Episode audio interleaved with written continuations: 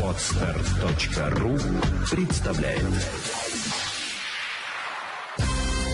Вперед к финансовой свободе!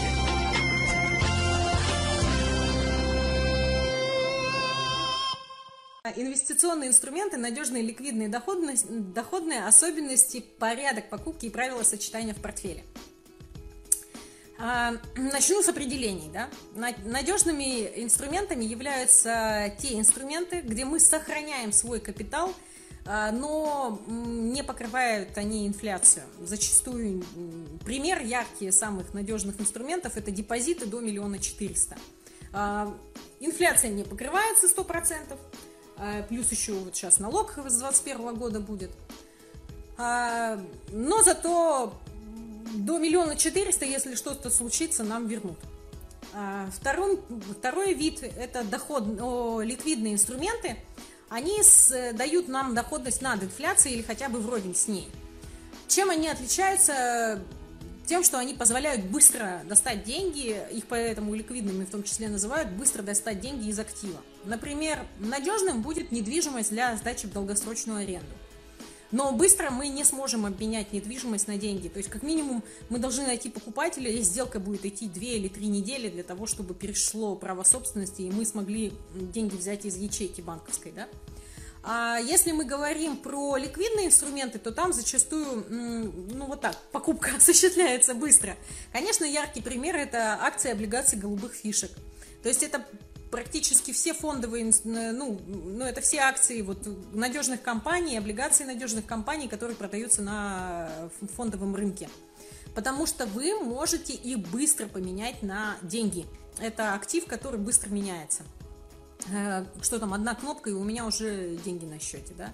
А, и точно так же я могу купить и продать.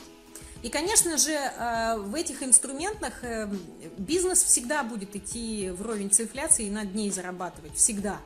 Вы видите, как повышаются цены в магазинах, вы видите, как повышаются цены на заправках. У нас может не расти с вами зарплата, но у нас будет точно понимание того, как э, происходит изменение цен. Раньше мы покупали там 100 грамм масла, теперь по 90, по 80 грамм масла стоит. Девяток, десяток яиц превратился в девяток, да. Уже килограмм сахара не продают, а продают по 900 грамм. Не литр молока, а 900 миллилитров. А, вот это все наглядные изменения а, как раз-таки ценовой политики для того, чтобы сохранять прибыль над инфляцией. Бизнес всегда будет зарабатывать больше над инфляцией. Поэтому вкладывать как раз-таки в акции и в облигации выгодно, потому что вы не задумываетесь над тем, что а съест инфляция или нет. Вы просто покупаете, а бизнес уже сделает все за вас. А, ну и, конечно же, покупая акции и облигации надежных компаний, вы защищаетесь э, в плане того, что этот бизнес уже крупный, он уже завоевал рынок, ему сложнее уходить с него, его сложнее потеснить, так скажем. А, но это не означает, что вы, вложившись в одну компанию, будете всегда в шоколаде. Ни в коем случае. Диверсификацию забывать нельзя, а именно распределять. То есть принцип э, яйца не должны лежать в одной корзине, он действует во все времена, во всех э, ситуациях.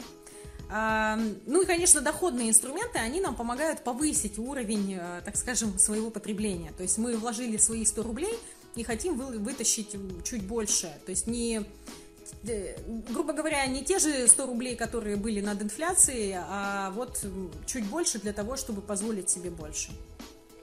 А, примеры доходных инструментов – это могут быть акции облигации компаний второго, третьего эшелона. Облигации, так называемые, не крупных компаний называют мусорными. Они предлагают огромное количество таких вот купонов, высоких процентов по ним, а, но у них и есть высокая вероятность, что они могут обанкротиться, потому что они молоды, они только-только пришли на рынок, и непонятно, как они будут действовать, как они будут развиваться, смогут ли они стать в дальнейшем а, какими-то мастодонтами. А, опять же, э, отсюда и возникает вот как раз-таки а, одно из направлений в инвестиции, как так называемое IPO, первичное размещение, где люди прям ловят такие компании для того, чтобы схватить, держать и э, зарабатывать. Но это все угадывание рынка. Я призываю не э, заниматься этим, я призываю спокойно сформировать портфель из разных фондов ETF и э, заниматься своим делом и увеличивать свой профессионализм и свои доходы. А уже то, что м, осталось, свободные деньги, мы направляем на инвестиции. К сожалению, очень часто инвестиции воспринимаются не как инструмент, там, предположим, как дрель, да, она нужна во время ремонта, а воспринимаются просто как единственная необходимость в жизни. Нет, это все-таки не так. Я уже говорила о том, что с недвижимость, ну, мне кажется, вот в нашей стране она, конечно, перегрета. Дело в том, что э, очень многие люди пытаются сохранять свои сбережения исключительно в этих объектах, ну, исключительно в объектах недвижимости, потому что это понятный инструмент для большинства населения. А застройщики у нас только этим пользуются. И вообще, э, так скажем, продавцы объектов, они этим пользуются.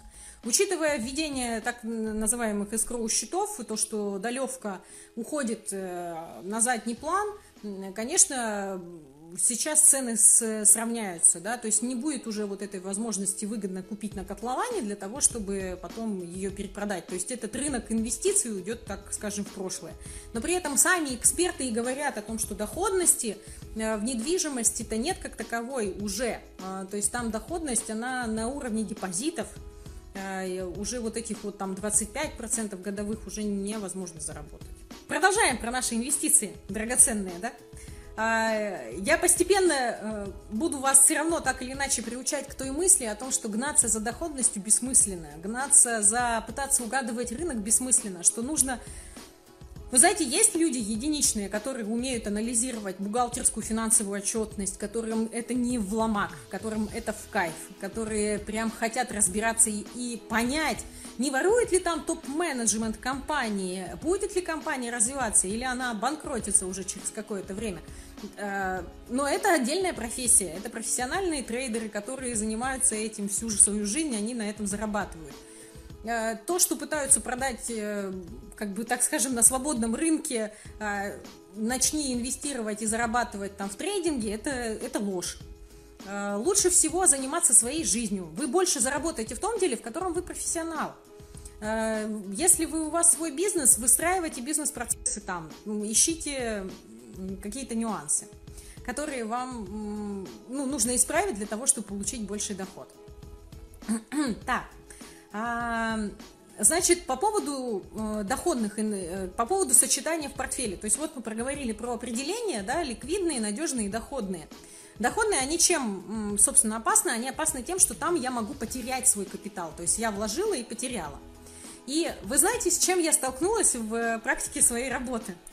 Э, дело в том, что мы очень часто, ну и вообще вот люди, да, я не буду кого-то конкретно там вы, там, нет, мы, мы люди, мы очень часто склонны к какому-то такому залипанию некоему.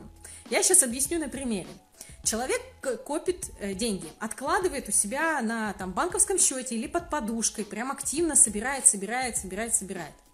А, бывает очень сложно ему э, самому его себя заставить пойти и вложить эти деньги там в какие-то более разумные инструменты. Если он под подушкой, ему говоришь, ну, направь хотя бы в банке в депозит. Да вы что, нет, нет.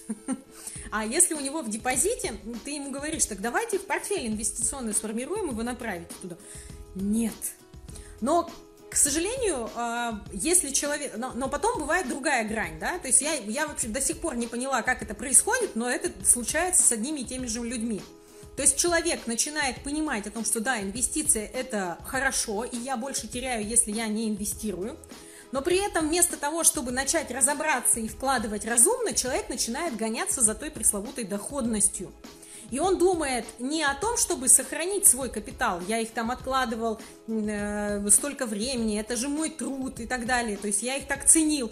А он начинает думать, а где бы мне их получше разместить, и начинает гоняться за доходностью, забывая о том, что там велика вероятность потери. И вот этот момент нужно помнить всегда. Вспоминайте о том, что деньги, которые вы направляете в инвестиции, вы их очень долго откладывали вы их очень долго собирали.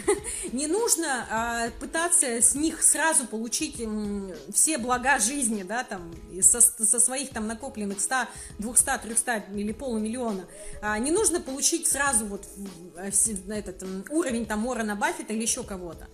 А, если вы сделаете разумный, диверсифицированный портфель, на долгосрочном промежутке вы будете одерживать победу хотя бы на том факте, что вы сохраните эти деньги. А уже не говоря о том, что бизнес сделает это за вас, и над инфляцией вы заработаете всегда. Ну, и, конечно, исходя из этого, я рекомендую составлять портфель, сочетание в портфеле, а, надежные, ликвидные и максимум 5-10% доходные. Максимум. А у меня, я могу честно сказать, вообще доходных нет. Я настолько жадная, что у меня только надежные ликвидные инструменты в портфеле.